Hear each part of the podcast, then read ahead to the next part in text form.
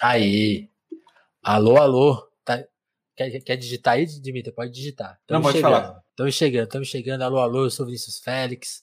Essa é mais uma edição do podcast Telefonema. Sejam bem-vindos aqui ao nosso podcast de conversa, de bate-papo, de contar, de, de contar, né, através das próprias pessoas, as, as histórias delas, é, a trajetória delas, a luta delas, tudo, tudo sobre elas, né, fazer esse registro, essa conversa pessoal, sentimental, emocional, esse registro e abrir esse espaço para eu ando falando isso aqui nas aberturas e a gente tem uma bronca aí, né, com os, com os outros veículos que estão muito fechadinhos em si mesmo. A gente está tentando sempre abrir para quem não tem tanta abertura assim, que é um pouco nossa, da nossa missão, do nosso rolê por aqui. E hoje uma conversa muito especial com a pessoa que acho que está junto com a gente nessa missão muito, muito pelo trabalho dela, dele, dela. Até, inclusive, Dimitri, eu quero que você explique essa coisa de drag queen, porque a gente está aqui no podcast, tem, tem gente que já tá ligado, tem gente que não tá ligado, então é até legal explicar o que é a Dimitra Vulcana, quem é você, quem é o Danilo, como que essas histórias se apresentam se explicam, pra gente entender esse rolê. Seja bem-vindo, seja bem-vindo, bem-vinde. Bem-vinda, bem-vindo, bem-vinde. É, é, drag causa essa confusão. E, drag causa e, essa confusão. E é para isso mesmo que a gente trabalha. Então, gente, é... primeiramente eu gostaria de agradecer né, pelo, pelo convite, por estar aqui. A, a, a gente teve alguns desencontros para poder gravar, Oxe. mas realmente a, a mas, mas as coisas mas, andam difíceis. Mas foi tudo certo. Vou até contar essa historinha. A Dimitra falou assim: Ó, mandei e-mail para ela, ó, mandei, sei lá, há um, há um mês atrás, ela, julho dia tal. Falei, caramba, isso, isso aí é organi tá organizado. Olhei organizadão. Aí chegou no dia, ela, putz, hoje não vai rolar, tô com, com as questões que a gente até vai falar aqui depois, né? Sim. Mas super. Sem problema nenhum, sabe? Porque acho que é isso, a gente tem que respeitar o tempo e. e super rolou. E que bom que a gente tá aqui agora podendo conversar. É porque ultimamente, né, na quarentena, tudo é live. E, e aí é. a, gente, a gente se perde a, na, na, a, nas Acabou né? com o meu formato. Eu era, eu era o único, tava sozinho, agora, tipo, na TV é o meu formato, eu fico, putz. É, e agora virou uma tendência os próprios podcasts gravarem os podcasts ao vivo, né? Na, na Twitch, no YouTube. Então tem, tem virado uma, uma tendência. Eu vou participar de uma mesa, inclusive, dia 30 do 7. Não sei se esse programa vai sair é, antes ou depois mas uh, dia 30 do 7 eu vou, vou participar é, sobre podcasts na Twitch, porque eu acho que é, virou uma tendência agora, né? No iPod, que é o nosso movimento aqui mineiro de podcasters. É, mas enfim, diga, dizendo aí, né? É, obrigada pelo convite, obrigado pelo convite. Eu sou Dimitra Vulcana, eu sou uma drag queen. Para quem estiver assistindo ou para quem estiver ouvindo, a audiodescrição ela ajuda muito para acessibilidade para qualquer pessoa. Eu sou um rapaz é, branco, neste momento estou careca porque quarentena fazia isso com a gente, eu sem querer não coloquei o pente na, na máquina e raspei a cabeça toda. Eu, é, nossa, eu tava com medo de fazer isso, de que eu passei a eu máquina. Fiz um acidente, eu fiz um acidente, sem querer. Mas aproveitei e até gravei um vídeo com isso. Atrás de mim tem vários livros, tem um Karl Marx, tem uma Mona Lisa de bazuca. E é, isso diz muito sobre mim. E é isso. É, eu sou uma drag queen, marxista, ecossocialista, é, professora também, e tem canal no YouTube. Faço podcast há cinco anos, um podcast chamado Hora Queer, que nasceu, na verdade, como HQ da vida. Era uma ideia de um super-heróis da vida real. E, e é isso, estou aqui nessa loucura chamada 2021 ou 2020/2 e estamos aí tentando dar Nossa, conta da realidade. São muitos, são muitos, assuntos, assim. Ser podcaster há cinco anos, porque agora todo mundo é podcaster. Você chegou, chegou um pouco relativamente um pouco antes, né? O Telefonemas tem uns três anos, você tem cinco. Como que era? Fala um pouquinho desse cenário que era tão. Era um, já tinha muita gente, lógico, mas era meio deserto comparado a hoje, que tem tipo assim. Você bate na. Você vai na cozinha tem um podcast sendo feito, assim. Nessa época já existiam podcasts LGBT, sabe? Eu uhum. achei que eu estava inventando a roda. Inclusive, eu, eu, acho muito estranho e triste quando as pessoas gostam de falar assim: ah, eu sou o primeiro a fazer isso. Difícil. Dependendo, ser, né? dependendo, não é assim. É, eu tenho, tenho que ter muito cuidado com ser primeiro, que nem sempre é o primeiro, né? Mas aí eu, eu ouvia os podcasts mainstream e, e, e comecei, comecei a ouvir o Anticast. Eu estava numa fase, inclusive, muito na bad, assim, uma lama mental, né? O Brasil de 2013 para cá, né? A polarização, a política. E isso é, é, é também me instigou a, a, sair do campo da despolitização para me politizar. E, mas eu, eu vou, vou, tentando explicar por que, que isso acontece, né? É... Só que também quando a gente sai dessa despolitização para uma politização, a gente se depara com um mundo muito cruel, porque o, o, o que a gente. Se a gente seguir o protocolo da ideologia dominante capitalista, Nossa. a gente vê o mundo sofre, né? Porque está se esforçando e não tem resultado.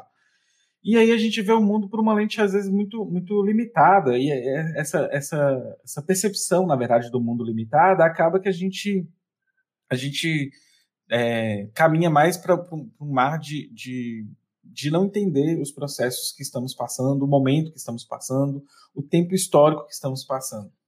E aí eu estava numa fase que eu comecei a despertar politicamente para as coisas, sobretudo das questões de identidade sexual, e, e, só que isso não me deixou feliz, não, sabe? Isso me deixou. Não bastou.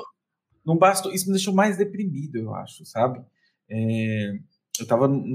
Eu, eu, lembro até hoje, assim.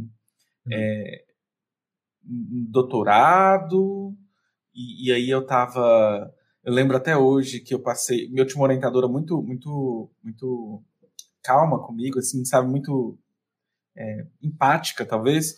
Eu lembro que eu fiquei um mês em casa, assim, aquele mês do lixo, assim, sabe? Que você não, não lava vasilha, não toma banho, é, tá tudo assim, você não tem força para fazer nada. A única coisa que eu fazia era assistir Naruto, sabe? e só. Até os episódios filler eu sentia assim, ela passando pela lente dos meus coisa. olhos. Eu tenho quase certeza que eu assisti os 450 episódios de Naruto nessa em um época. Mês. Em um mês. E a vida e a existência estava é, assim, estranha.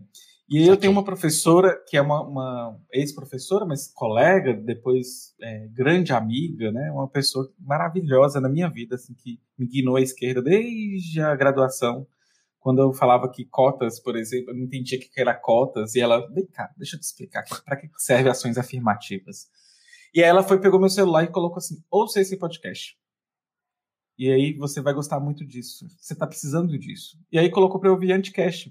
Ah, e aí eu comecei legal. a ouvir e gostei de ouvir podcast e tudo mais. E aí eu falei assim, olha, esse trem é bom, mas eu tô, podia fazer um, um podcast LGBT.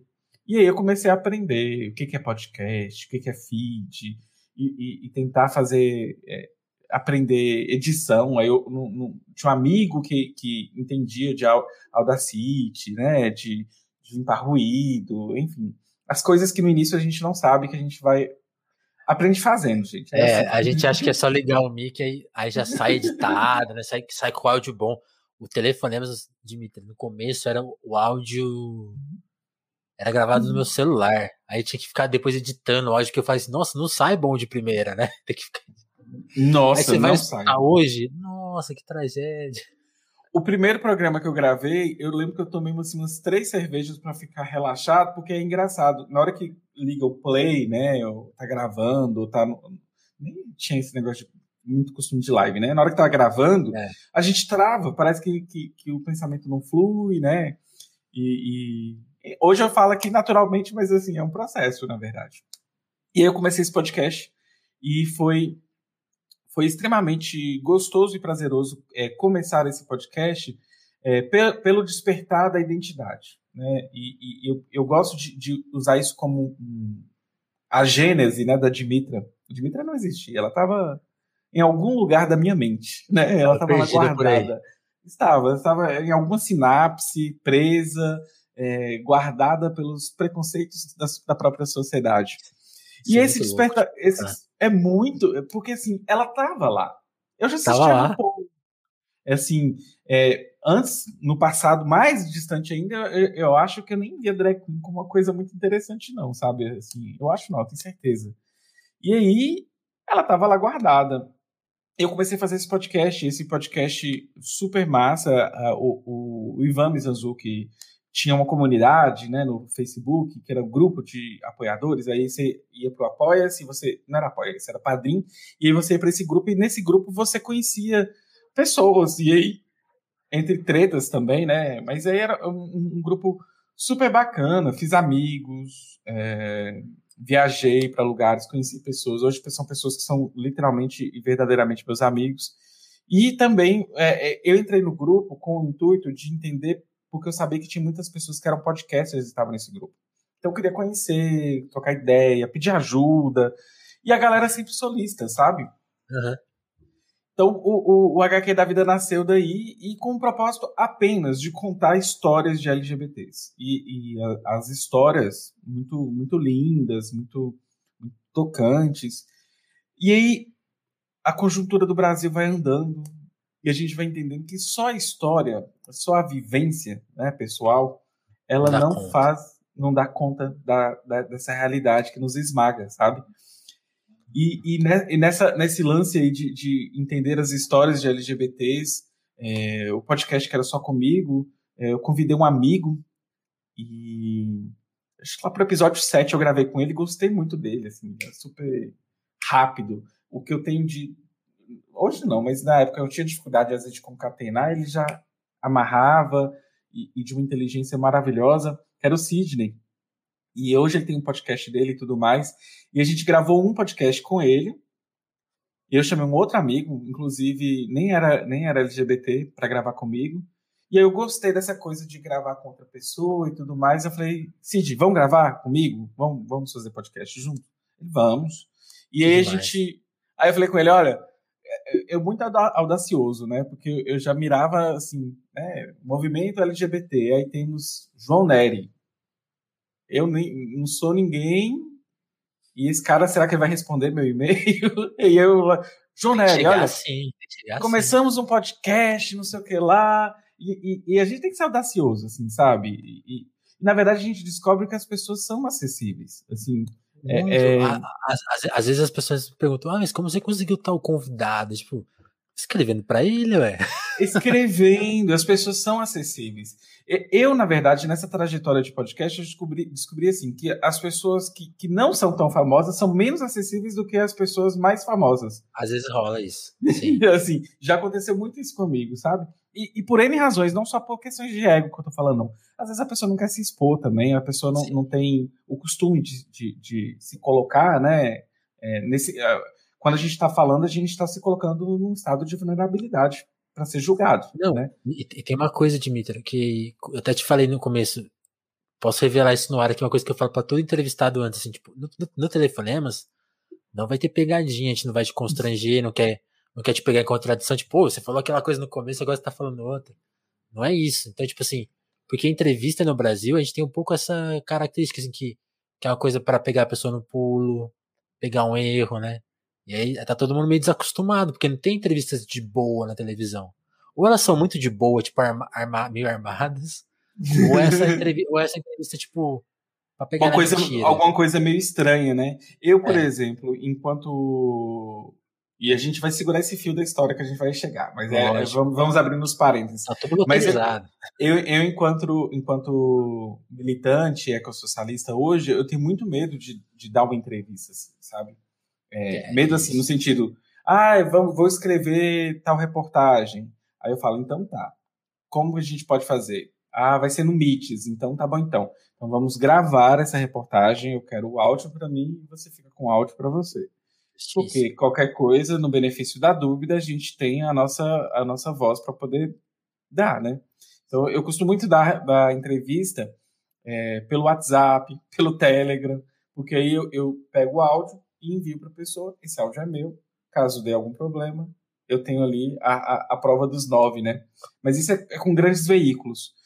Só que nos grandes veículos também tem pessoas bacanas, né? É que a gente fica achando que mídia hegemônica é toda problemática. Ah. Na verdade, é uma estrutura problemática, mas tem pessoas bacanas. É lógico que essas né? pessoas não fazem é, é, a mudança necessária que a gente precisa, mas elas são pessoas bacanas e que legal que existem essas pessoas nesses espaços, porque senão aí estava tudo extremamente Ai, tá. difícil. Falou tudo agora, realmente. É, estaríamos literalmente mais fodidos do que já estamos.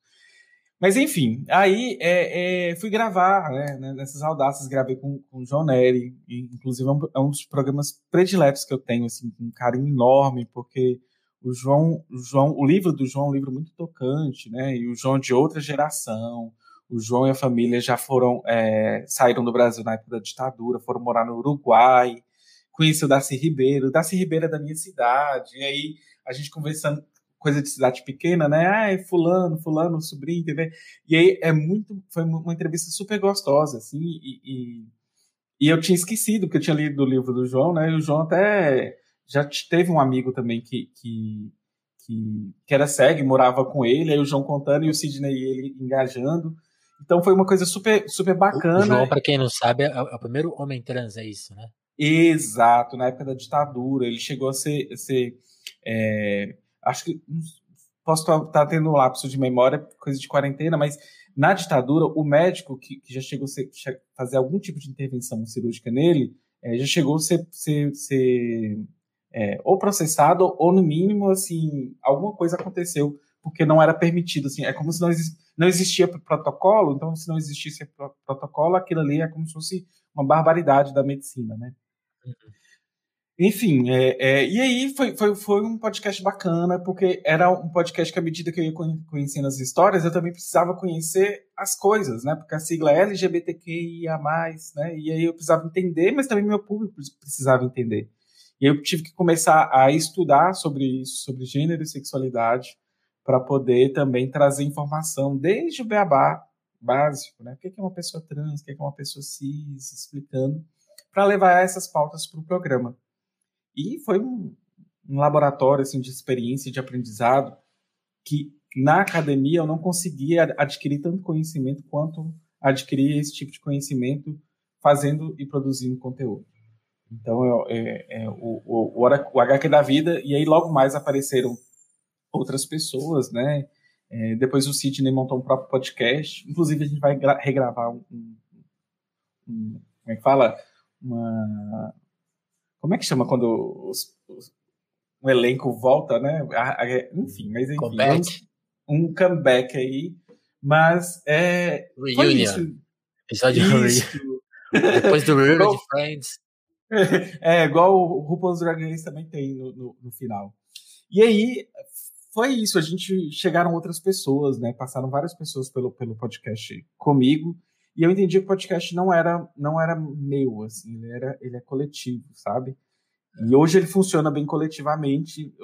Chegou um tempo que a gente mudou o nome para Hora Queer, a gente fez um brainstorming, é, e, e, no brainstorm a gente conseguiu entender o Hora Queer como um nome, nome legal, porque também a gente sempre nunca chamou o HQ da vida de HQ da vida, a gente chamava de HQ. Aí o Hora Queer podia ficar HQ também, então foi meio que um ajeito ali para. Encaixou, né? Encaixou. Encaixou perfeitamente a, a, a, a mudança, o rebranding. E aí tem, temos esse podcast, né? Que é um podcast sobre LGBTs, de LGBTs, com um recorte marxista, feminista, antirracista, anti-LGBTfóbico. E só que ele tem toda uma estética de capa, né, e tudo mais, uma estética é, mais comunista. E tem o Doutora Drag, que ele é um marxista com uma estética mais LGBT. É uma mistura que a gente faz, que não foi pensada assim, planejada, não. Foi, foi acontecendo, acontecendo, sabe? Porque é. isso que eu te perguntar, essa, a questão marxismo, essas, essas ideias não estavam com você lá em 2016, né? Você foi sendo, não, você foi sendo formado, você passou por essa formação meio ao vivo, né? Como, quem, quem, que, quem que mexeu nessa questão para você? Eu, eu, eu, eu, eu meio que sei a resposta, mas quero te ouvir. eu, tava, eu, eu tava pensando hoje uma coisa que, que eu ia até twittar sobre isso, vai ficar legal para colocar no podcast, porque eu tava assim, se eu fosse marxista antes de ser drag, qual seria meu nome drag? Seria Dimitra? Dimitra é um nome russo, né? Pode lembrar um pouquinho de União Soviética é. e tudo mais. Mas eu fiquei pensando, qual seria o nome meu? E aí eu adoro o nome da esposa do, do, do Lenin, que é Kupskaya. E eu falei assim, gente, Krupskaya é um nome maravilhoso. Eu amaria, me sentiria assim, o poder Krupskaya. Porém, as pessoas mal, mal sabem falar de Mitra às vezes. Então, eu acho que Krupskaya é. ia ficar assim, Ia ficar difícil a divulgação. Qual né? é o seu nome drag? Eu, Krupskaya, Krupskaya, Krupskaya, Krupskaya, Krupskaya, Krupskaya, Krupskaya. Dimitri, a gente não ia te conhecer até hoje, porque ninguém não ia rolar a divulgação, entendeu? Ah, Não, deixa ela não. lá. Não ia funcionar. Eu acho que Kolontai até que, que, que ia funcionar, ia, ia cair bem, mas Kolontai também poderia, sei lá, o povo não- entender muito o- Difícil, difícil. o rolê. Dimitri. Eu acho que Dimitra tá legal. Às vezes é Dimitria para alguns, às vezes é vulcânica para outros, para outros, mas eu acho que, que, que funciona. E aí, enfim, né? Como que, que, que a gente sai então do, do- de um podcast que tem uma identidade sexual, né? A gente está pensando em identidade sexual e de gênero, e que também deixa de ser um podcast pessoal para ser um podcast coletivo, com, com amigos, amigas e amigas que eu fui fazendo ao longo aí da, da, da caminhada, e a gente começa a ser mais marxista. Em 2017, eu comecei a ler algumas coisas de feministas marxistas, tipo Nancy Fraser. Eu, eu Uhum. lembro até hoje que, que o ponto de virada é, tá muito, muito ali em é, do reconhecimento. Como é que chama, gente? Eu, eu, eu sempre falo esse. esse... Tá, mas é, é um, um artigo da Fraser que ela fala sobre é, hiperrepresentatividade vazia, ou seja, a questão da gente pensar representatividade e, e, e, e reconhecimento, né? E também pensar como que a gente pode ter uma, uma ideia mais radical, igual, por exemplo, a teoria queer é muito mais radical do que o movimento LGBT, que é mais liberal, por exemplo. Uhum. E, e, e, e nesse artigo da Fraser eu fiquei assim, incomodado, né? Porque todo mundo é liberal, até não sei. Eu acho que a gente tem que pensar assim. Sim. A ideolo... e, e, e não sou eu que estou tirando isso da minha cabeça, né? O, o Carlinhos Marx falava lá, né, que é, a ideologia dominante de uma época é a ideologia da classe dominante. Então, a ideologia que a gente tem dominante é uma ideologia liberal. Então, todo mundo é liberal, até não ser. Sim. E o Inescapável. rapaz. É um trem assim, porque tem umas palavras que, que, que me, me tocavam, né? E, e me tocam até hoje. Mas elas. Eu, eu conheci, consigo ver os limites dela e vejo, consigo ver como o capital consegue utilizá-las como uma armadilha, né? É, hiperrepresentatividade, aí a gente começa a olhar as palavras que começam a não ter mais o mesmo, o mesmo significado. Representatividade. É, o Vulcana vem de Star Trek, né? E esses dias até a Rita, para falar um pouquinho sobre limites no Boteco, o Boteco Comunista é um outro projeto que dá pra gente falar lá na frente. Sim. Mas aí ela tava falando da, da, da UP, que estava em Star Trek, do Picard, né? Da The Next Generation. E quando ela viu, né, a Uhura lá em 1970, uma mulher negra dando o primeiro beijo interracial da TV americana, ela olha, ela é uma criança ainda, né. Eu, mãe, mãe, olha isso. E, e ela podia ser aquilo. Então a representatividade é boa para isso. Mas a gente começa a ver os limites dentro do próprio capital, né, e tudo mais. Uhum. E aí eu comecei essas palavras, representatividade, empoderamento, são coisas que, que enquanto LGBT, enquanto movimento, a gente precisa para a gente poder é, ter esse despertar enquanto sujeito. Porque o que acontece é que muitas vezes a gente. Eu sempre falo que primeiro a gente tem que se entender quem é a gente no mundo para depois a gente ser um sujeito político. Porque o que, que acontece? Eu tive que entender primeiro quem por que, que eu era bicha. Entendendo a bicha, eu, eu entendi a bicha política, sabe? A- Entendi. a- o despertar da consciência, ele vem depois. E, E, aí, e aí, cê- e aí você queria te cortar de mim. É, é, Você falou de bicha. Quando que, quando que caiu essa ficha pra você? Foi mais cedo? foi. Ah, e a bicha nos 14. Isso já, isso é essa, essa parte. Eu, eu até que saí do armário muito cedo, mas o problema é sair do armário e depois estar pronto, né? É, com, com as suas subjetividades mais organizadas, é, matar a culpa cristã, né? Enfim, tem muita. Sair do armário é como se fosse só você pegar uma estrada, mas a, a estrada ela tem um caminho longo para você ir, ir- ir fazendo a arquitetura, né? Do, do, do, do seu eu, da sua. Saquei. E aí a gente, a gente tava. tava eu- eu- quando eu me deparei com a Nancy Fraser, eu comecei a se despertar de, de tentar entender essas, essas nuances, sabe? E aí eu comecei a, a ler mais coisas sobre isso. E, e aí a gente. Eu li Engels, e eu li A Origem da Família, da Propriedade Privada e do Estado. Sim. Eu, rapaz! Coisa louca, hein? Até esse trem de monogamia é, é, é, tem uma construção, né? Então faz todo sentido é, a gente pensar a, a homofobia estruturante no próprio capitalismo. E olha que dentro do, do, do, livro do Engels, o prefácio hoje da Boitempo, tem o próprio Mascaro falando sobre alguns trechos que, que, que, são homofóbicos, né? Do Engels enquanto homem de seu tempo. Sim, tem, tem uns problemas dá... nesse livro, né? Tem, tem, tem problemas de antropologia, porque também a antropologia à época não estava não, não é a mesma antropologia de hoje. Sim, sim. Mas é um livro maravilhoso e, e, e, e para mim é um livro que eu acho assim, ah, nunca li nada. Leia isso, então, sabe? De entender modelos de família, propriedade privada, cercamentos, como que o Estado age, por que, que o Estado é o Estado, por que, que essas pessoas estão nessas figuras do Estado. E aí, de lá para cá, foi, foi uma, uma, uma, uma trajetória de, de entendimento, né, de, de, começar a ler as coisas de Marx e de Engels, e, e, mas ler mais ainda das feministas marxistas. Você falou da Nancy, quem mais? Angela Davis, Nancy Fraser, Titia Bhattacharya, é, Cynthia Arutza, hum, é, Silvia Federici, né? Aquela frase célebre dela, por exemplo, isso que, que chamam de amor é trabalho não pago. Eu, ah, rapaz, olha, isso até isso me lembrou de reflexões da minha mãe, que falava que chegava em casa à noite. Eu não vou trabalhar de novo, não, gente. Vocês que fazem a janta, se virem. Minha mãe não era feminista nem nada, não, não tinha esses conhecimentos, mas ela sempre falava. Mas era, né? mas era. É, é, não era feminista do conhecimento, né? Desse conhecimento do, dos movimentos, do movimento feminista. Mas ela era uma mulher que, que tinha é, essas, essas sacadas muito legais e, e eu não entendia na época. Eu acho que ao fundo a gente até fica um pouco chateado enquanto filho, porque, ué, como assim? A mãe do meu colega faz, por que, que você não vai fazer? Né?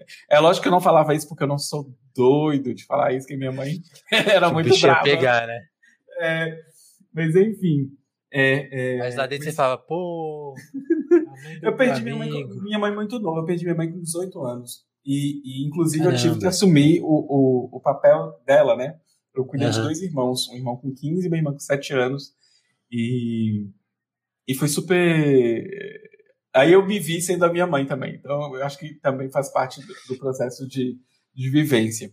Mas enfim, e aí nas feministas marxistas eu acho que eu achei uma, uma, um bojo de acolhimento legal, porque até assim, me apegando dentro do identitarismo, o que é identitarismo para quem talvez não entenda? É quando a gente pega a identidade né? E a gente foca tanto nesses processos de identidade que esquece de raiz do problema. E isso para o capitalismo é até interessante, porque, sei lá, Burger King vai colocar, por exemplo, faixas e hambúrgueres coloridos no mês de junho, mas a gente sabe que, por exemplo, tem processos contra situação trabalhista, racismo e várias coisas.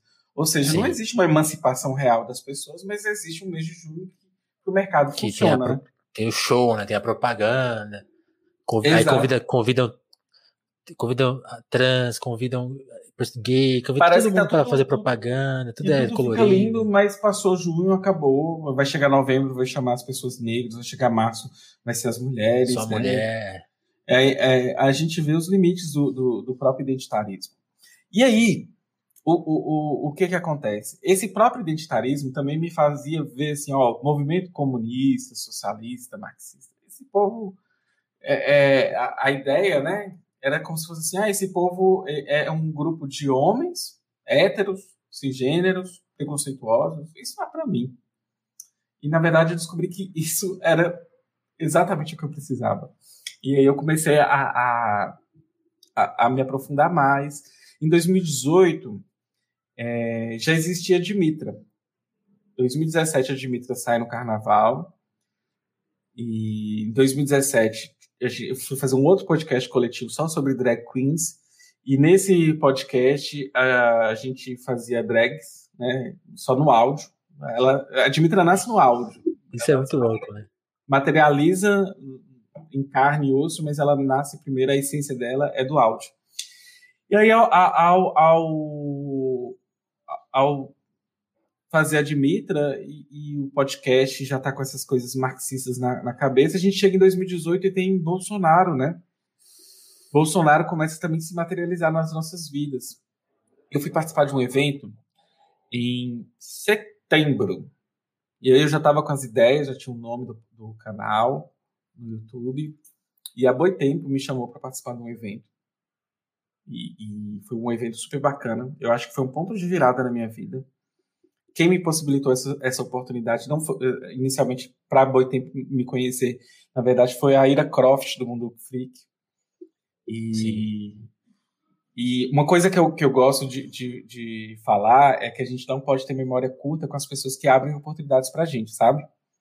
É, Ivan Mizanzuki, do Anticast, já me chamou para participar de programas, para divulgar meu próprio podcast, né? Pessoal do Vira Casaca, Chutando a Escada, a Ira do Mundo Freak. Nunca troquei ideia com a Ira, preciso falar com ela. Não conheço. A pessoa, a pessoa mais maravilhosa do mundo que você vai conhecer. E eu sou suspeito, mas eu acho que, que preciso ressaltar o, o carinho que eu tenho por ela. E esse convite, eu, eu, vejo com ele como um ponto de virada, assim, para a própria Dimitra mesmo ser Dimitra. Talvez a Ira, talvez ela não se dê esse crédito todo, sabe? Mas é, uhum. é, é, como fala, modéstia dela mesmo. Porque nesse encontro, eu, eu encontro com a Boitempo, né? E, e Boitempo, sendo Boitempo, a gente já sabe que estaremos ali rodeados de comunistas, marxistas, né? E, e... e até ali você só se apresentava como Danilo? A, Dimitra nunca tinha aparecido fora do ar. A, a Dimitra já tinha ido. Tinha só nos ido, carnavais. Nos carnavais, eu acho que umas fotos no Instagram, sabe assim, umas coisas assim. Sei, sei. Mas não, tava, não tinha uma materialidade. A Dimitra já, já assim, na minha cabeça eu já sabia o que fazer com ela. Um canal no YouTube de uma drag queen professora é, falando é. sobre temas políticos. Eu já também sabia que era temas políticos. E aí, nesse, nesse evento da Boitempo, né, é, foi bem no dia daquele grande protesto do Ele Não. Ah, e eu nem pude ir, porque eu tava com salto 16. Eu falei assim: olha, protesto você tem que ir de tênis, você tem que estar preparado para correr, né? Assim, de levar uns cacetetes, bomba de gás. E, e, e, aí eu falei, eu não vou, mas o pessoal foi. Mas aí, nesse evento, eu estava numa mesa, que eu participei de uma mesa com o Ivan Mizanzuki, é, e também acabei. Ah, eu, ouvi essa foi, mesa, tá? tá acho que foi o Ivan Mizanzuki. A Sabrina, não é? A Sabrina Fernandes, o Fagner, a Luísa Braga do, do, do lado Black, inclusive amicíssima, amo, amo de paixão. São podcasters que, que eu tenho um carinho enorme.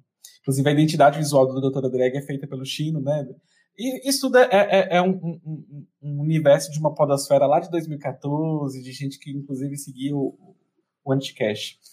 E aí, é, conheci a Sabrina, super maravilhosa, que hoje é uma amiga, mas na época era só uma pessoa que eu, que eu admirava, mas nem conhecia tanto o trabalho dela. Eu já tinha visto vídeos, nossa, que mulher inteligente e tudo mais. E aí eu falei assim, olha, chamei ela no cantinho e falei assim, eu quero montar um canal no YouTube, mas eu não sei como fazer. De novo, a audácia, né?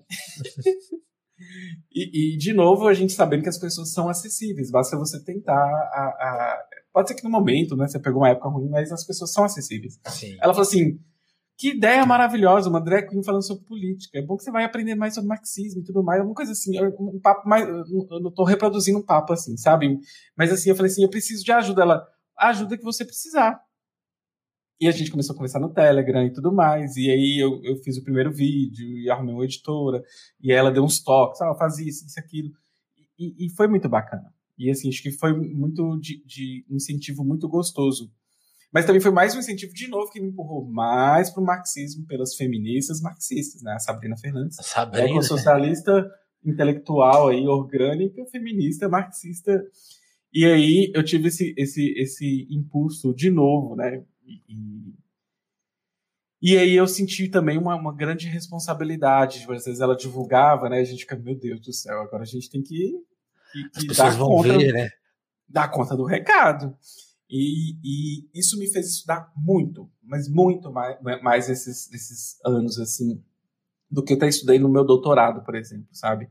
É, de, de, de ter um, um, hábito de leitura muito maior do que na ciência da saúde eu mexia muito com, com modelagem de dados, né? Sei lá, passava um dia, às vezes, oito horas é, modelando números e, e, com ciências humanas e sociais, a gente tem que ler muito, né? Então, em vez de passar oito horas modelando números, tem que passar lendo. E aí eu, eu, fiz uma parte do meu doutorado já lendo, lancei meu canal em outubro, entre o primeiro e o segundo turno do Bolsonaro. E, e, comecei a pegar uns livros da Boitempo também para poder pegar de referência, né? E começar. E aí, assim, quem tem curiosidade científica, acaba que a gente. Uma coisa leva a outra. É isso que eu sempre falo para as pessoas, porque eu sempre vejo as pessoas é, pedindo referência, sabe? Ah, eu, eu queria entender mais de referência ecossocialista além da Sabrina e do, do Michel Louvi. Aí eu falo assim: você já pegou o livro deles? Já abriu? E já foi na lista de referências? E já foi atrás das outras referências? E atrás das outras referências, vocês já foram atrás das outras referências? Que já é Porque bastante coisa, né? É um mundo. Pessoas curiosas, nós que somos cientistas, a gente faz é isso. Eu ah, pego um artigo, gostei desse artigo. Quais são as referências desse artigo? Vou atrás das referências desse artigo. E o mundo vai se expandir. E, e é um mundo rápido, que expande. Né? Você não dá conta. É muita coisa é muita coisa para ler. Porque se você pegar, por exemplo, uma edição da Angela Davis, aí você vai entender quem foram os orientadores da Angela Davis no, no, nos Estados Unidos e, e, e, na Europa, e aí quem são essas pessoas, a importância delas para o marxismo humanista. Quando, ó, você, ver, você pega só uma, uma, de uma biografia da Angela Davis, o mundo se apresentou para mim de marxismo humanista, panteras negras, quem eram os panteras, olha o tanto de coisa que vai começando a eh, criar. Já ferrou, já você já vai pegando. Aqui já é camada de estudo, que basta você ter curiosidade. A gente tem um excesso de informação, as pessoas parecem que às vezes não, não conseguem é, é, sintetizar essas informações ou, ou ter essa curiosidade. Todos os dias na minha DM, ou toda semana, por exemplo, tem alguém pedindo orientação para coisa de TCC. Eu falei, cadê seu orientador? Né? Porque a gente tem que pensar, cadê seu orientador? E, e aí eu fiz um vídeo. É tipo criança eu... perdida no shopping, assim, ô, cadê seu pai? E, e, assim, eu, eu gosto muito do acolhimento, né? Falei, querido, olha, vem cá. Eu vou te passar um vídeo. Eu quero que você assista esse vídeo com carinho. E aí, você assistindo esse vídeo com carinho, depois aí você. Eu quero que você desperte pro, pro, pro que, que você está pensando aí agora. Porque não é meu trabalho, né? É virar um Google de Quero isso, tá aqui. Quero isso, tá aqui. Não dá, gente. E aí, só que eu gosto também, é, eu sou professor, e aí a gente gosta de pensar na educação, na formação e na autonomia das pessoas. Aí eu fiz um vídeo explicando sobre isso. Como pesquisar, como referir. Aí o vídeo fala, pessoas que estão me buscando, me procurando, querendo falar sobre isso, isso e isso. Olha só, e se você fizer isso? E se você fizer aquilo? E se você fizer isso? Você vai chegar em tal lugar. Então, é, é uma forma, inclusive, é, é lógico que o excesso né, dessa informação cansa a gente, mas é uma forma também da gente não se desumanizar e nem o desumanizar o, o outro, né? Porque às vezes a pessoa chegou lá de, de perdido. Quem sabe uma pessoa falando isso para ela é um, um, despertar de informações que ela, que ela precisa. Então a trajetória toda é essa, né? E, e do canal em 2018 eu também já vejo que eu já já estava em coletivos LGBTs nessa época, mas eu, eu, eu acho que eu estava precisando de um coletivo é, ecossocialista, né? Porque eu já estava mais pro. Teve uma época que eu estava ainda na dúvida, né? PCB, ecossocialismo, e aí é, é, eu, eu decidi ir para o Subverta e, e também começar uma militância mais organizada. Legal. A gente aprende muito como coletivo, né, nessas trocas. Esses dias mesmo a, a, a Thalíria Petroni estava conversando conosco, ela falando assim, olha, a gente está lá na, na política institucional, às vezes a gente até esquece algumas coisas mais básicas de quem somos. Não, ela mesmo falando, quem me, me, meu pé no chão, quem me segura, meu firmamento é meu coletivo, que me puxa. Ela e eu somos, inclusive, do, do, do mesmo coletivo. E o canal ficou isso, ficou essa, essa explosão de coisas e, e é uma trajetória minha de, de aprendizado. Esses dias eu estava até na terapia, angustiada, angustiado, porque é, eu faço a leitura do Capital ao vivo, né? Uhum. E quando eu lanço no, no YouTube, faço na Twitch, depois jogo pro YouTube, meu algoritmo despenca, literalmente. Sério? Na sema nas semanas. E aí eu falei assim, gente, parece que eu tô sendo punido por estar tá fazendo um, um, trabalho mais trabalhoso que eu já fiz de tudo. E, e aí na terapia eu consegui entender uma coisa. Eu não faço produção de conteúdo. Eu descobri uma coisa esses dias, depois de cinco anos produzindo conteúdo. Eu Conta não faço gente. produção de tá... conteúdo é, é, para apresentar o conteúdo apenas. Pro, ah. A minha produção de conteúdo é a minha trajetória de aprendizado. Total. E aí eu não faço porque tem fulano fazendo, porque eu faço porque eu quero.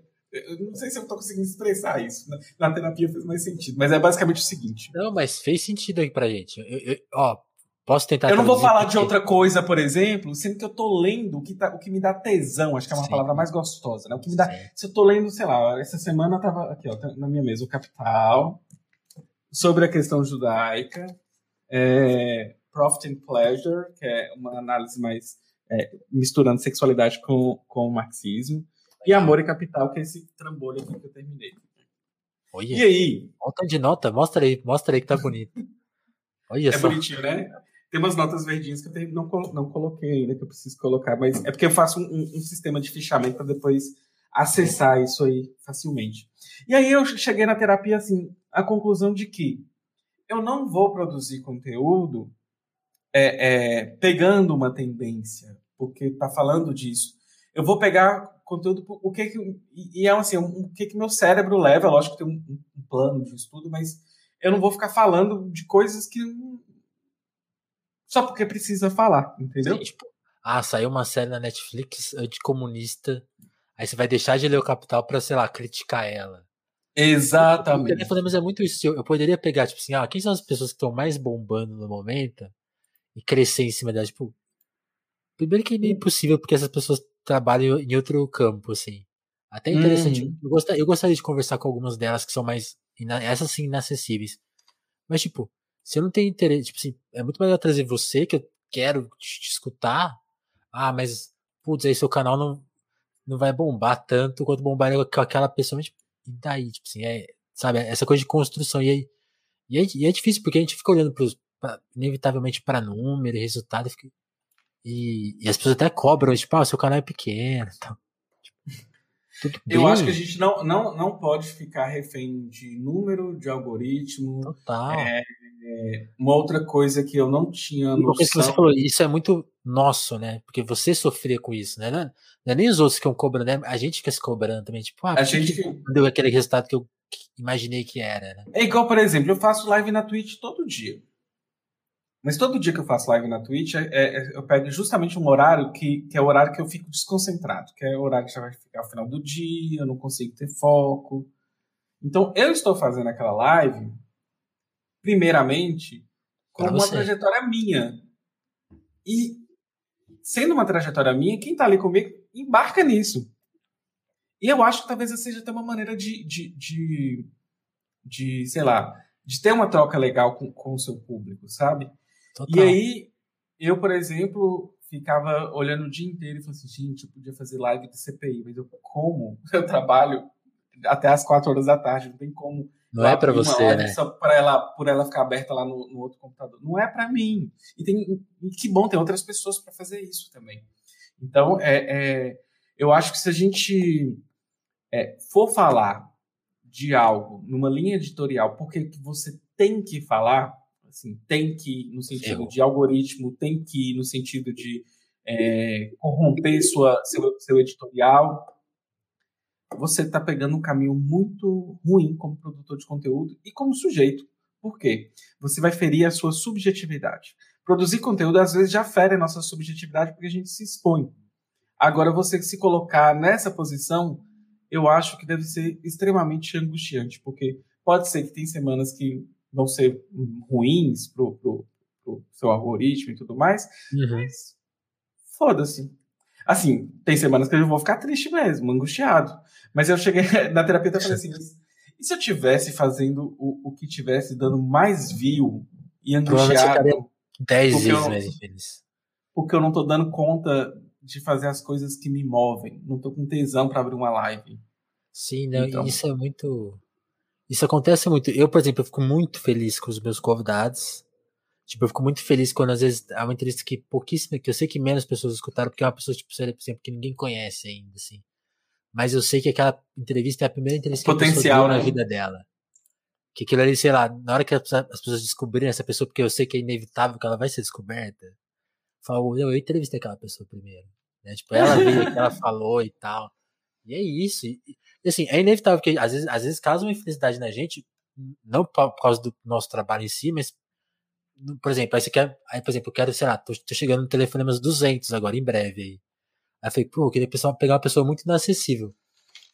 E aí, tipo assim, é difícil você se vender, porque as pessoas também estão que estão trabalhando, elas também estão elas olham para essas coisas, né? Então, tipo, para você falar, não, mas aqui a gente tá fazendo uma coisa diferente, tá, tá, tá.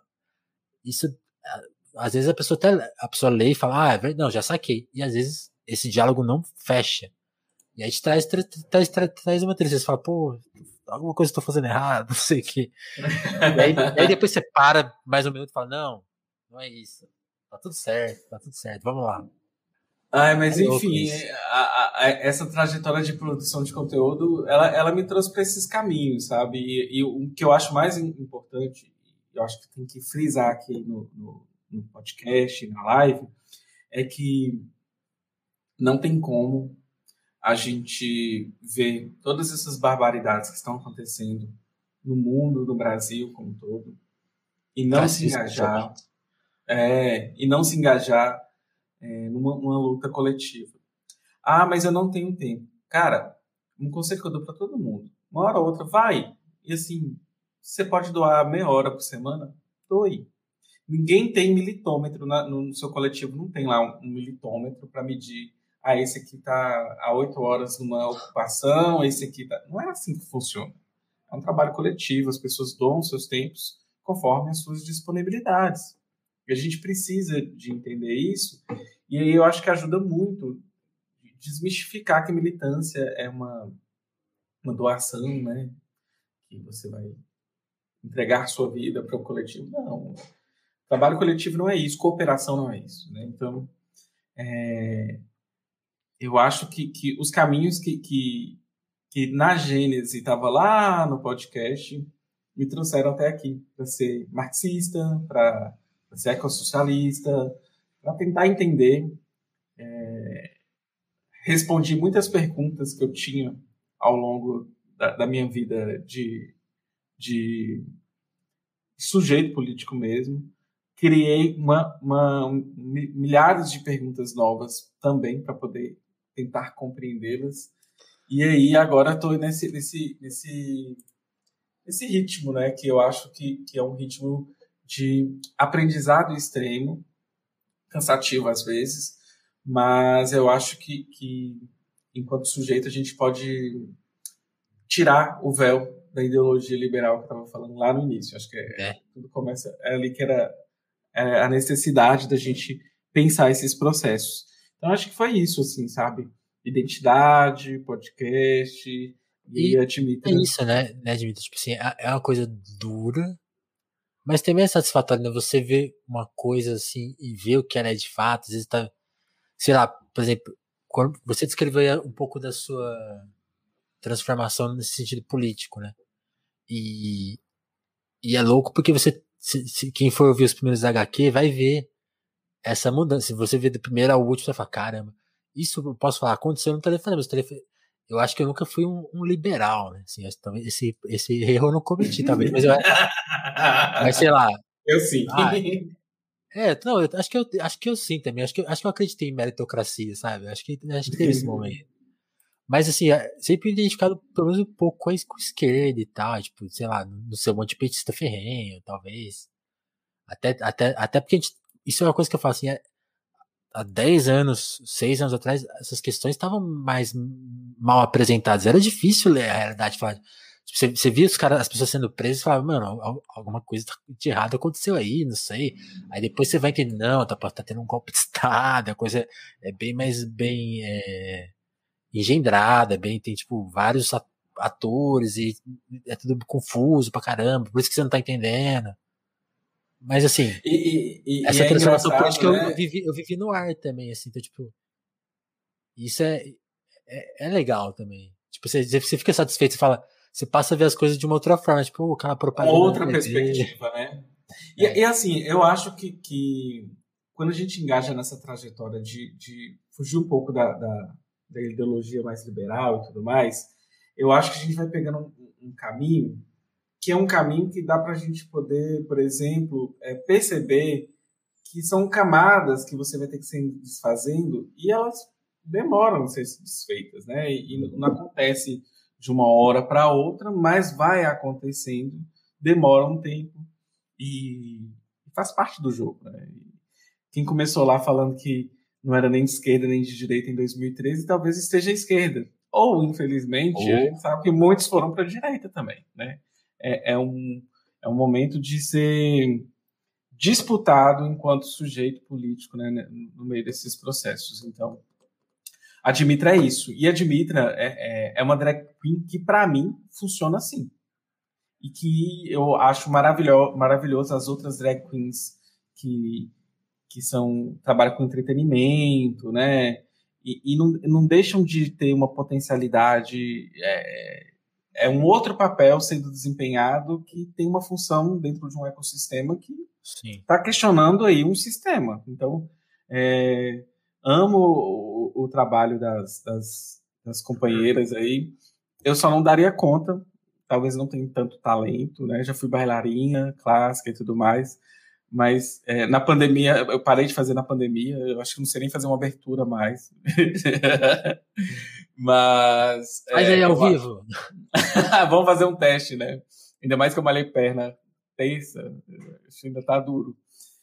Mas aí, assim, o, o que eu acho que, que, que acontece é isso, sabe? Acho que a gente. É, é uma, a, drag, a arte drag queen. E a gente falou que ia fa- falar de arte drag queen lá no início, né? Mas, É, não, mas agora, agora é a hora de explicar que. que qual que é- Você que chegou até aqui, né?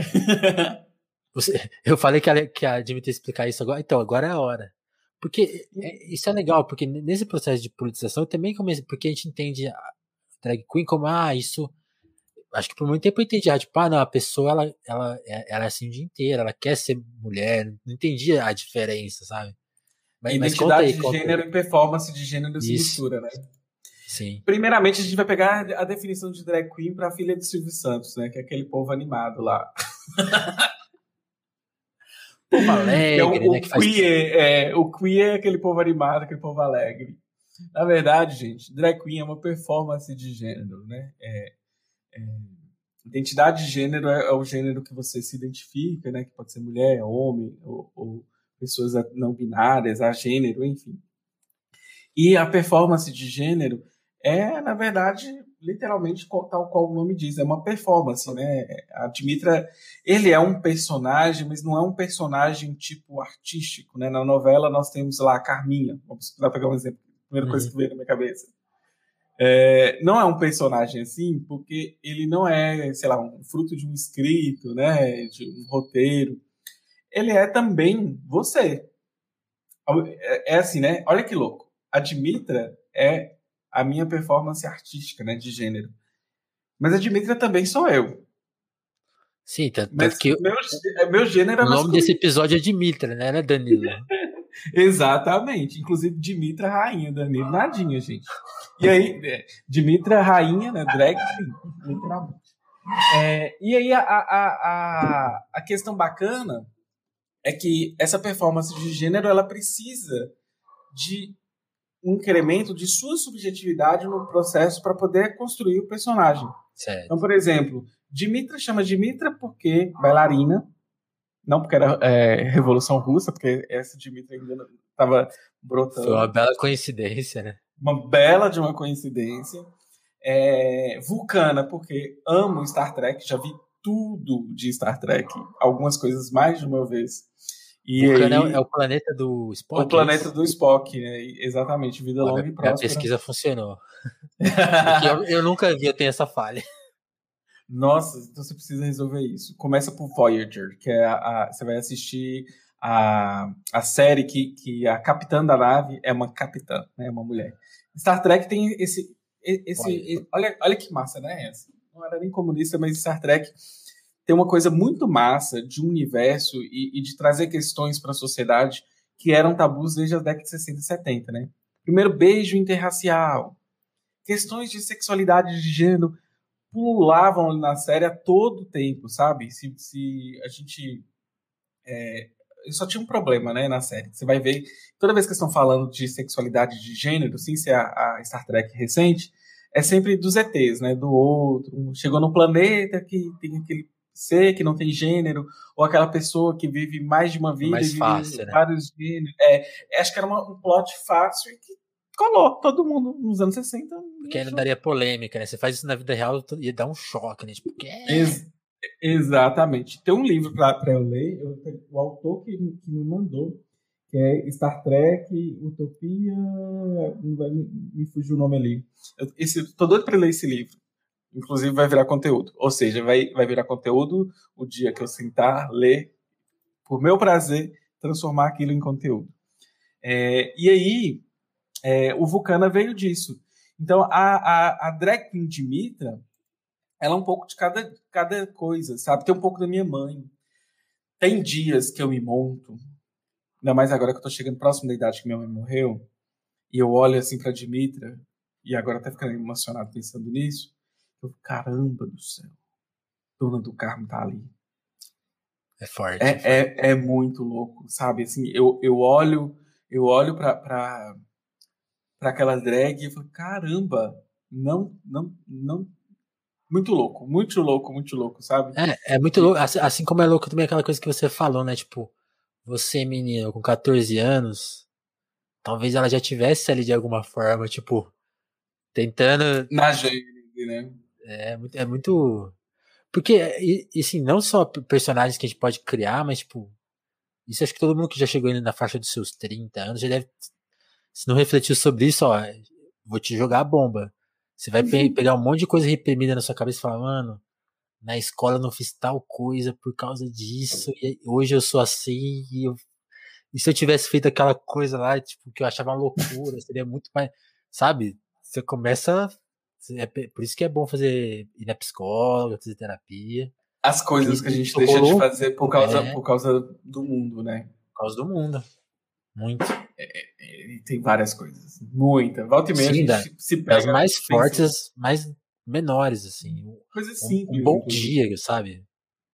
Ah, se a, soubesse... a, a, gente que é, que é gay, bicho, a gente às vezes tinha medo até de dar um bom dia, inclusive. Um bom dia às vezes Aí, podia ó. significar sofrer uma, né? Mano, às vezes a gente queria ser, se apagar, subir. E hoje, hoje a gente aparece, né? Até demais. E, e isso é maravilhoso, né? Mas enfim, a Dimitra Vulcana é isso. E, e, e, é um personagem, e aí eu fico até hoje, né? É, e existe uma grande área cinzenta uhum. entre Danilo e Dimitra, né? São dois polos. E, aqui no meio tem. Sabe-se lá o que tem. Não sei. Não sei se vou saber. Não sei se quero saber. Não tenho raiva de quem, quem, quem acha, quem acha que sabe. Tá tudo bem. É, é, é, só assim. É este processo que, que eu acredito que, que, tá, faz parte da Dimitra ali, dentro do, do, do contexto, da própria trajetória dela, e, e de entender o que é drag, e, e de se divertir com isso, sabe? Então, é muito bom, é muito gostoso. Recomendo todo dia, todo mundo, qualquer pessoa, um dia se, se montar. É, e, e, e, lógico que com todo o respeito possível por uma arte, né, que, que é fruto de resistência. É, quando a gente pensa ali nos anos 60, nos anos 70, drag queen tem uma característica muito é, de contestação, né, dos movimentos ali de revolução sexual.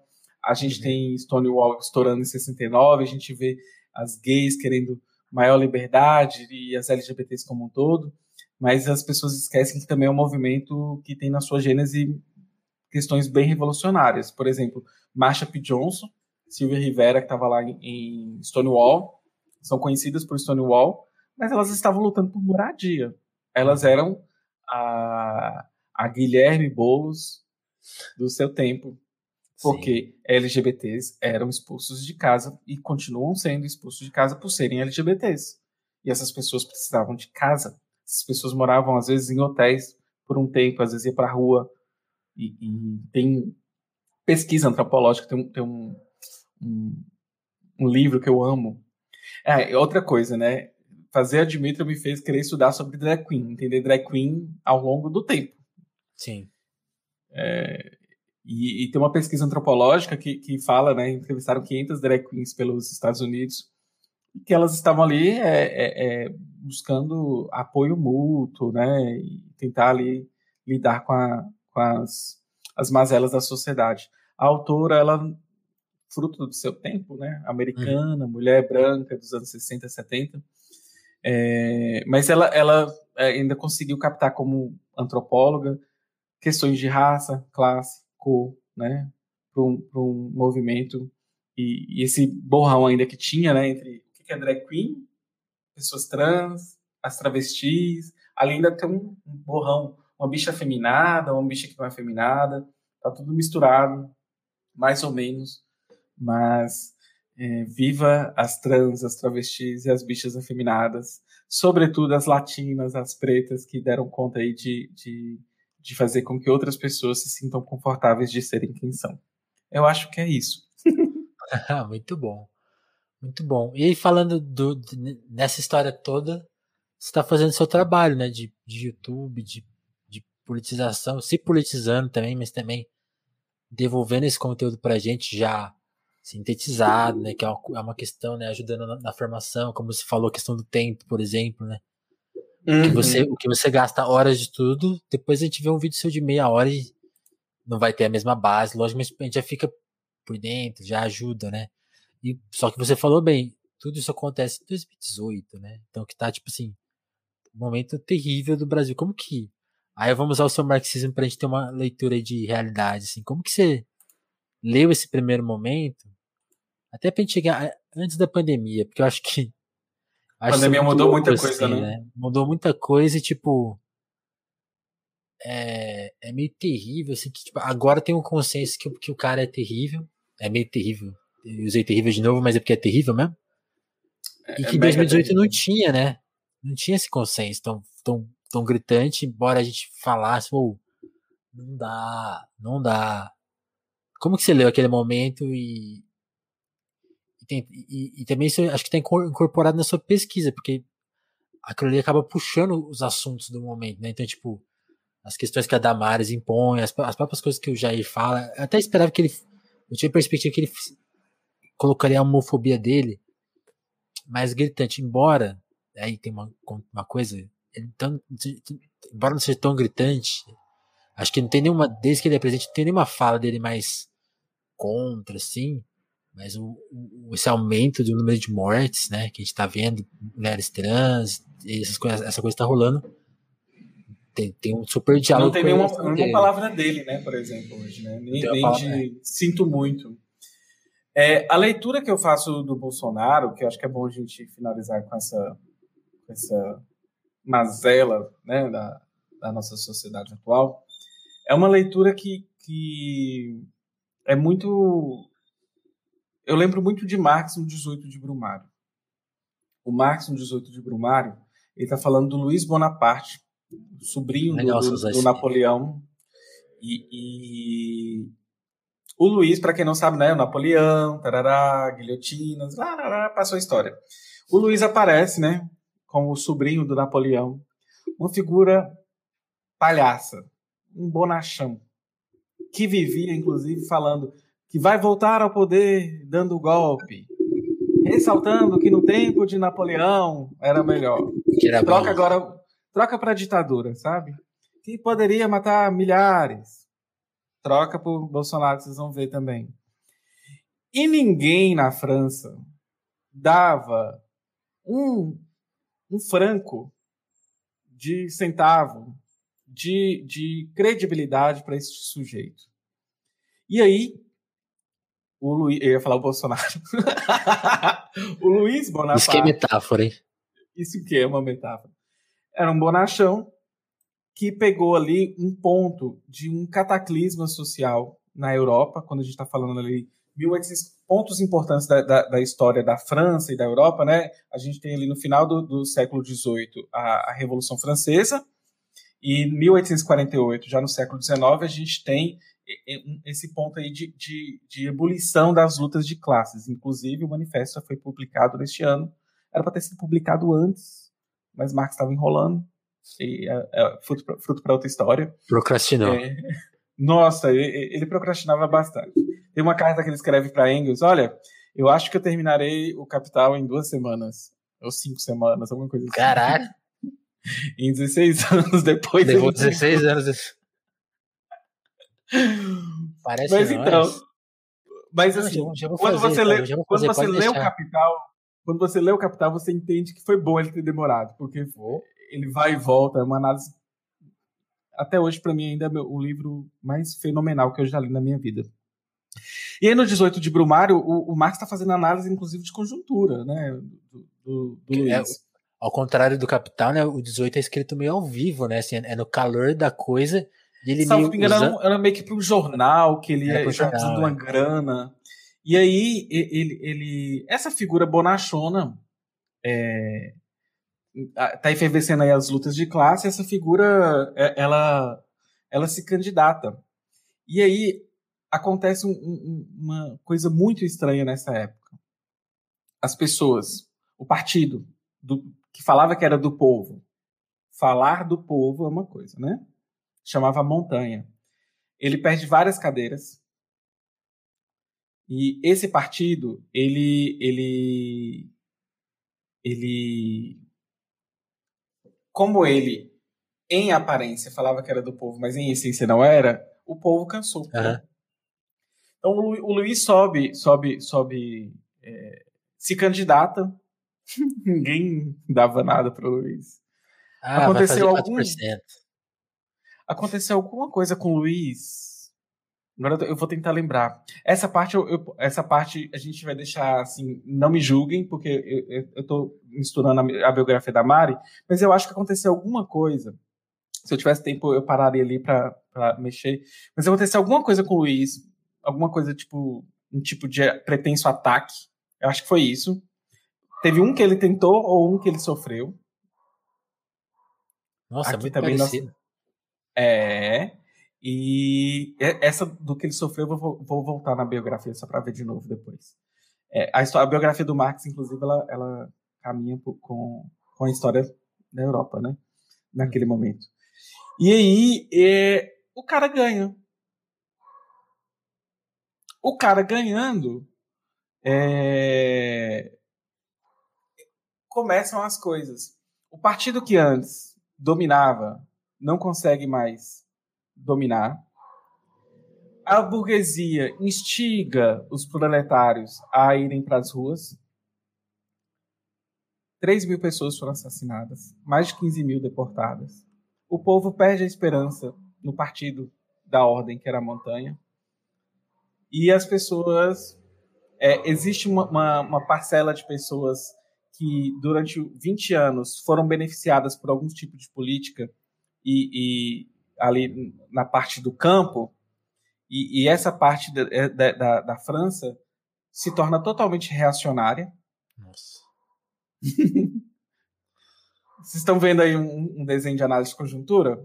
Eu estou falando do século XIX e, ou do XXI é, é muito antimarxista fazer essa transposição, né? Automática, mas é quase irresistível. É irresistível, a gente tem, tem, tem que segurar a tentação. E eu acho que dá pra gente pegar, assim, é, é, exemplos do que não fazer para poder. A realidade material concreta é totalmente diferente agora, né? E, e aí, o, o, essa figura bonachona é, silencia a mídia, ataca os professores para modificar o tipo de ensino que é, está acontecendo. Essa figura é, diminui, é, aparelha as forças armadas. Eita. E essa pessoa dá um golpe. E vai ficar até 1870, 1871, que é a Comuna de Paris. Então, olha só, gente. É, o Bolsonaro.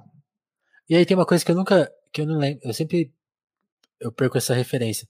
O Marx escreve que isso vai acontecer, né? Ele não escreve depois, né? Ele escreve tipo, ó, esse cara vai dar um golpe, é meio, ele, não é que ele previu, mas ele tá fazendo a, a leitura certa, né? Ou tô errado? Parece que uma, uma parte da, da análise de conjuntura é, é misturado do que vai acontecer e do que está acontecendo. Ah. Agora, do golpe mesmo, eu acho que, que já tinha o golpe. Ah, entendi. Eu, eu, eu acho que era alguma coisa assim, meio que. Olha, olha que rumo que estamos, estamos indo. Certo. E assim, o que, que o Marx coloca nessa, nessa questão que eu acho interessante é que nós não devemos elevar essa figura, é, a importância dessa figura, porque ela é uma figura bonachona na história. Agora, o que essa pessoa representa do momento político é perigoso. É igual a mesma coisa que hoje na nossa a gente fala, por exemplo, que o bolsonarismo é maior do que Bolsonaro. Porque o bolsonarismo é um fenômeno, assim como o olavismo, olavismo, né? Então, são fenômenos, e esses fenômenos a gente tem que ter muito cuidado com isso. E, e enfim, eu acho que para finalizar, é, o, o Bolsonaro, ele é essa figura aí que a gente tem abjeta e que estamos aí passando por situações extremamente estranhas no movimento de conjuntura. Fazer análise de conjuntura no calor do, do momento é, é tentador, né? E se, se você estiver angustiado com esse decorrer da fala, eu só digo que só a luta muda. Amanhã a gente vai estar na rua, a gente precisa estar na rua, com teoria, com organização, né, com militância. E é assim que a gente vai é, aprendendo a lidar com, com o contexto, né? Sim, a gente tem que. E aí a gente não, nem falou de pandemia, mas tem que lembrar dos efeitos da pandemia, lembrar aí do centrão, né? A gente, a gente fica com medo de golpe, já rolou o golpe, tá, gente? Foi em 2016. Esse centrão aí tem a sua parte, os, parte, os militares têm sua parte, o Bolsonaro tem sua parte, Michel Temer tem sua parte. É, tem que ler isso aí certinho, porque tem vários responsáveis aí pelo, pelo genocídio do povo brasileiro e é bom que nos próximos anos acho que acho que acho que admito concordo com a gente tem que culpar e responsabilizar essas pessoas. Acho que vai muito além do Jair isso aí. Tem muito mais gente que, que tem a sua cotinha de, de culpa. E é, e, e, e quando a gente está falando isso, não compreenda que a gente está tirando a responsabilidade dele. Pelo, pelo contrário. A gente está colocando mais gente no balaio, porque é, eu acho que, inclusive, isso causa um fetiche, né? Porque o que é um fetiche para nós marxistas? Né? Estamos ocultando processos. Né? E, e, você vai comprar mercadoria, você esquece que, que tem um trabalhador né, que está sendo explorado, com depressão. Então, então, essa ocultação dessas contradições, ela faz parte do próprio, da própria ideologia liberal. E eu tá acho que existe um processo, né? A, pandem a, pandemia parece que vai acabar amanhã e vai começar um carnaval, foda-se. Parece que se tirar Bolsonaro amanhã, todos os nossos problemas foram resolvidos. Da onde tiraram essa ideia? Né? E, e, eu acho que não é. É lógico que a gente quer que tire Bolsonaro, tire o Mourão. É, inclusive, até as pessoas. É, é dois extremos. Tem, lista, tem um né? extremo. Né? um extremo que acha que se tirar Bolsonaro resolve os problemas, e tem um outro extremo que quando a gente fala tira o Bolsonaro, que a gente não está falando, ah, para tirar o Mourão também. Não, a gente está falando isso tudo também. Então, assim, são, são dois extremos aí do, do, do processo que são importantes da gente pensar. Mas é isso, gente. É, não percam a esperança. Tem dias que são piores, tem dias que são melhores, tem dias que a gente está é, derrotado pelo sistema. Essa derrota ela é projeto.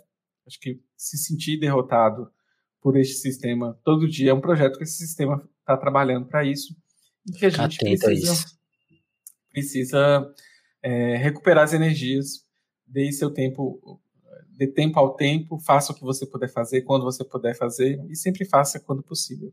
Acho que é uma boa mensagem para o Telefonemas. Total. Espero total. que não seja um telefone sem fio, né? Não, total. Isso, isso aí já. já se eu, se, eu já senti o efeito. Espero que a audiência que tenha sentido também tenha ficado motivado. Porque isso, é, isso aí é motivador. Isso aí é. É pra se mexer mesmo, não, não parar nunca. Dimitri, eu vou te pedir licença um segundinho para agradecer quem faz a, o, o telefonema, mas não ficar sem fio. Que é o pessoal do nosso Apoia-se. Depois eu vou te dar um espaço para você também mandar o seu Apoia-se aí.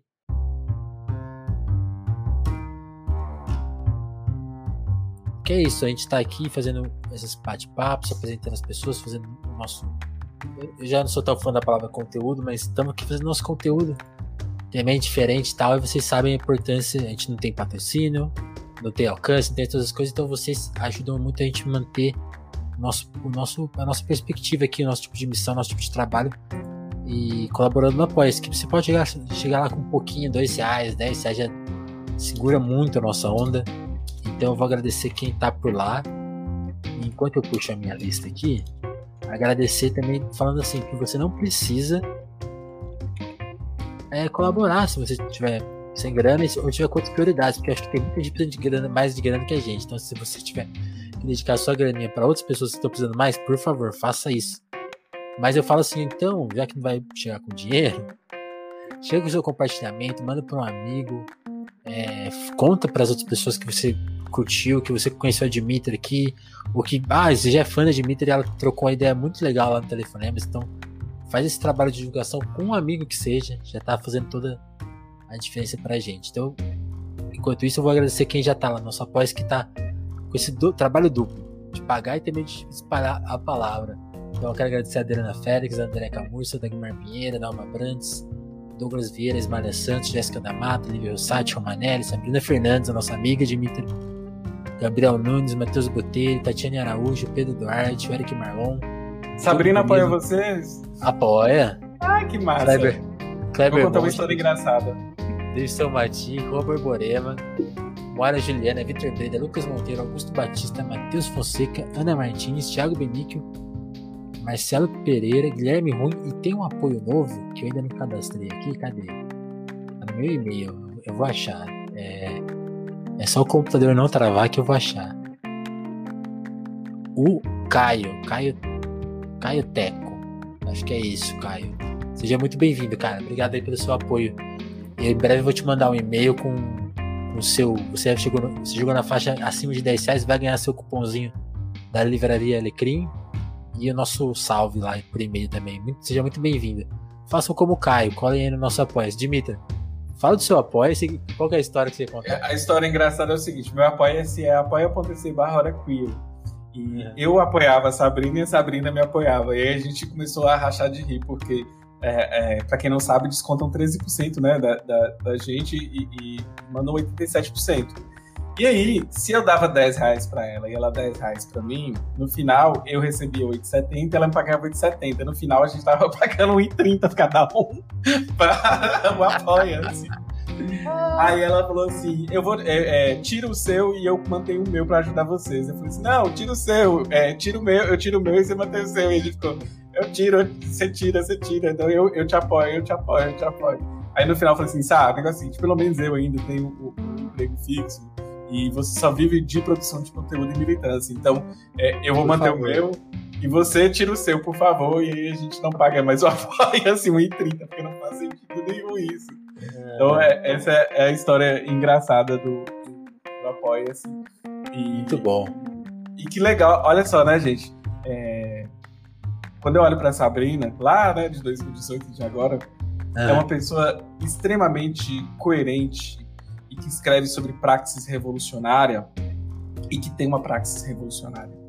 E, e, se tem uma camarada para eu olhar assim como horizonte de admiração, de coerência, de buscar é, isso, né, de dedicação, é, a Sabrina é uma delas, assim, a pessoa online, Sim. a pessoa offline, Sim. a pessoa que apoia pequenos produtores de conteúdo semeia, né, coloca suas sementes.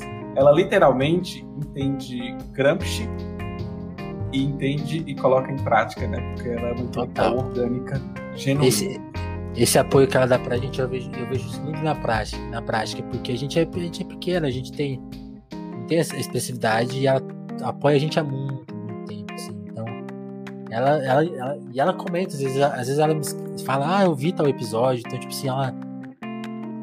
Ela, ela faz, faz o que fala, sabe? Então é, é isso, assim. E, e, e, uma coisa que eu não ressalto sempre, o apoio do telefonemas não é pro telefonemas ficar rico, tá?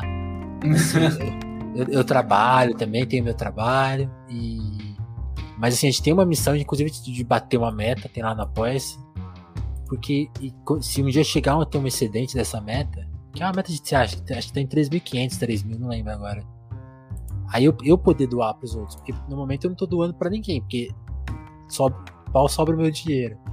Mas se um dia a gente bater essa meta, se tiver apoio suficiente para bater a meta, a ideia era dar os 10, os 10 da Dimitra, dar os 10 do, do Thiago, dar os 10 do, do Jones, dar os 10 de todo mundo que estiver trabalhando né, ali. Dar os É- 10 é da massa isso, né? jornalismo. Todo, tem vários apoios que a gente precisa colar. E, e- e outra coisa, eu, por exemplo, lá o Apoia-se, ele possibilita que eu trabalhe para poder reproduzir minha própria vida e eu pago uma galera que trabalha comigo. Tem intérprete, tem a produtora de conteúdo. Antigamente eu fazia tudo, tudo, tudo, desde capa do podcast, juntar o podcast, enfim. E uma coisa que eu não contei é que o nosso podcast ele foi para Mídia Ninja também. A gente agora é um podcast Ah, que legal. da, casa, da casa Mídia Ninja de podcasts, então é, tem também uma parte de ajuda, né? Eles não editam todos os programas, mas editam uma parte dos programas pra gente e tem todo um suporte aí da, da Mídia Ninja e do apoia que faz com que tá tudo rodando. São dois episódios por semana no podcast. Então. Mais um canal, um programa no canal, live todo dia na Twitch e live todo dia na Twitch e leitura guiada de Capital ainda. Então, estamos no Telegram, estamos no Discord, estamos na Twitch, estamos no Twitter, estamos no, no- no Instagram. Muito Eu vou- É isso. Dimitro, brigadão por colar aqui numa sexta. Você passou pelas suas questões aí, como a gente já falou, mas é, no que precisar chama a gente aí pra trocar ideia offline também. Se precisar de ajuda de divulgação, tudo, tudo conta com a gente. E brigadão por ter colado. Demorou, mas deu certo. Uhul! É isso, gente. Um beijo e tchau, tchau pra vocês. Até mais, gente. Vou. Ó, como a gente tá em várias plataformas, você de YouTube, muito obrigado. Você que tá vendo aí esse papo semanas depois na sua timeline de podcast. Muito obrigado também. E se você é de Twitch, eu tô te mandando agora pra uma raid da minha amiga Flávia Durante, que tá celebrando aí o tempo dela de DJ. Acho que ela. Não sei quantos anos que a Flávia tá completando, mas é, vai lá e manda um parabéns para ela, porque a Flávia é uma das nossas guerreiras aí do conteúdo, do blog, da, de várias causas e toca pra caramba. É minha DJ favorita aí. Então curtam lá a live dela e mandam um, abraço pra ela lá. Manda o seu coraçãozinho que ela vai ficar feliz. Dimitra, valeu. E o telefone volta a qualquer momento. Valeu, turma.